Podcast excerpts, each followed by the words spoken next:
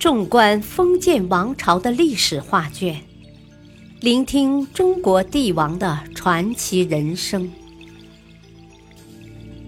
请听《中国历代帝王》珍藏版，主编朱学勤，播讲汉乐。气吞宇内，西汉。汉文帝刘恒，爱民如子的有道明君。两封书信解兵灾。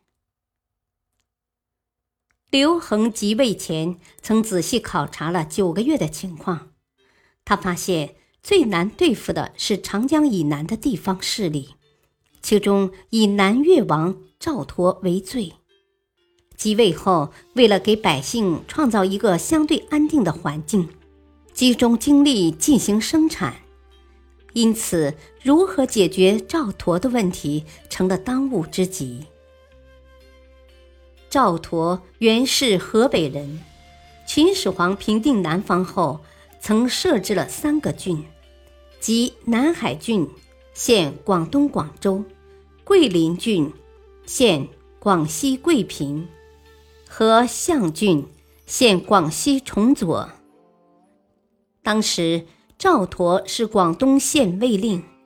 秦朝末年，各地战争频繁，赵佗趁混乱之机兼并了其他两个郡，自立为南越武王。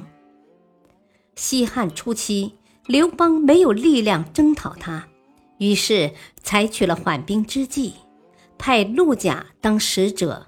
封他为南越王，治理当地越族各部。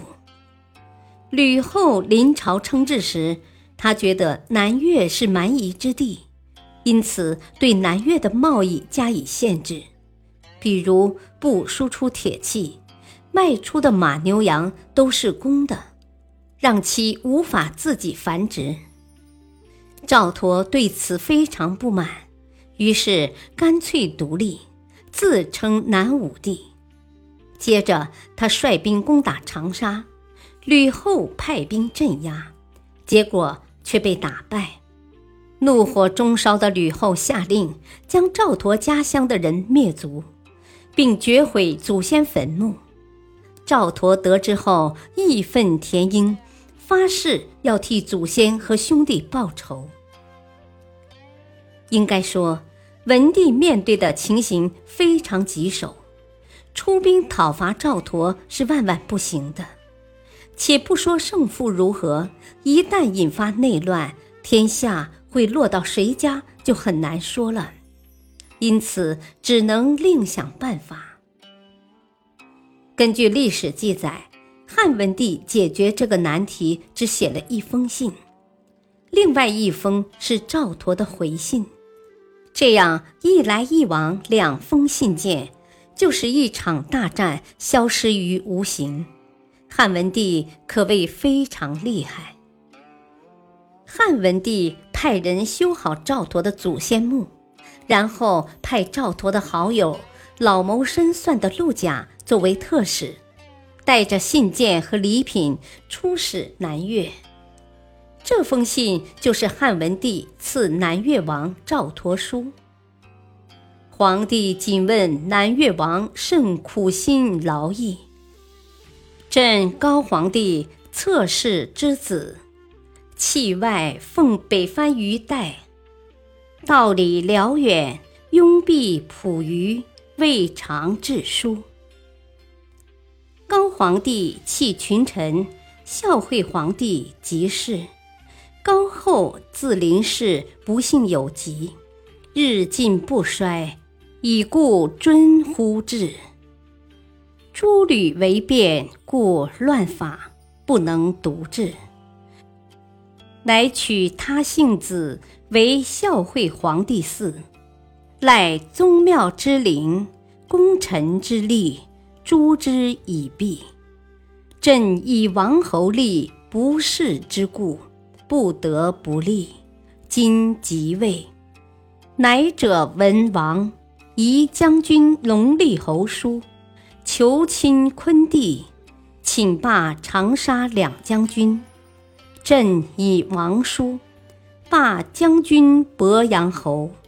清坤在真定者，以遣人存问，修治先人家。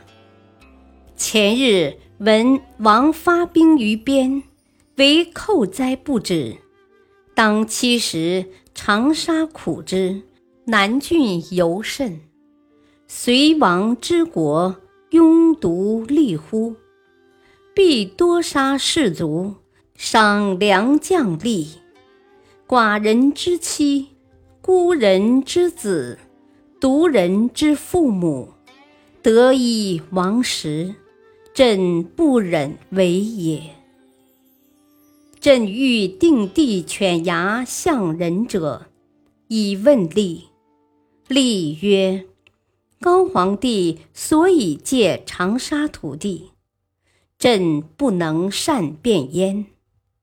吏曰。德王之土不足以为大，德王之财不足以为富。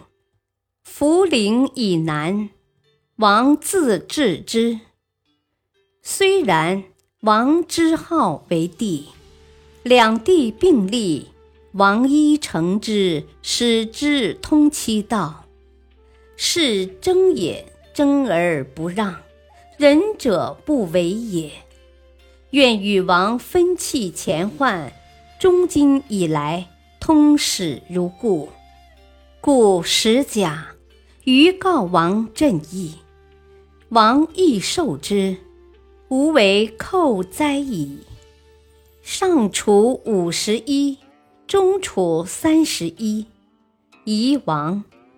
愿王听乐于忧，存问邻国。虽然这封信并不长，但内容大有深意。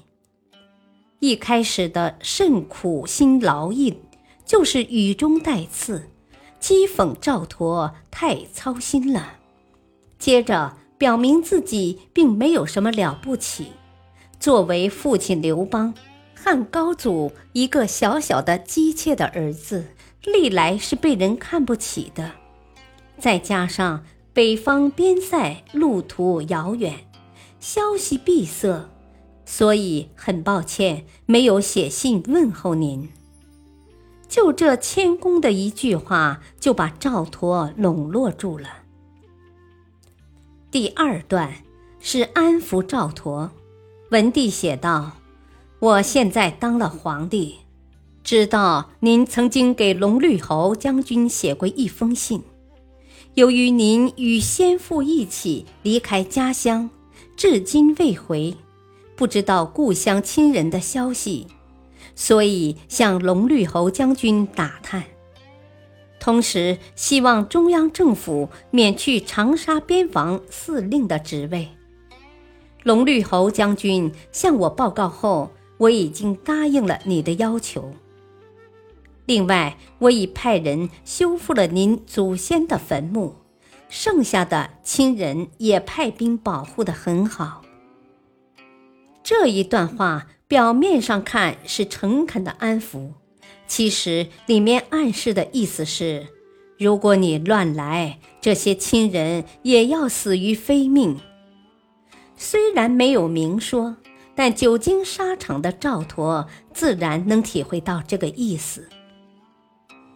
第三段继续小以厉害。自从您发兵，南方边界上的人被困扰的痛苦极了。战争给您带来了什么好处呢？只有将士死伤无数。每一场战役结束，您就会损失很多细心培养的人才，无辜遭殃的百姓更是数不胜数。致使女人成了寡妇，孩子成了孤儿，父母高堂则无人赡养。最后，您打下的国土也完了。这种悲惨残酷的事，在我是不忍心做的。感谢收听，下期继续播讲汉文帝刘恒。敬请收听，再会。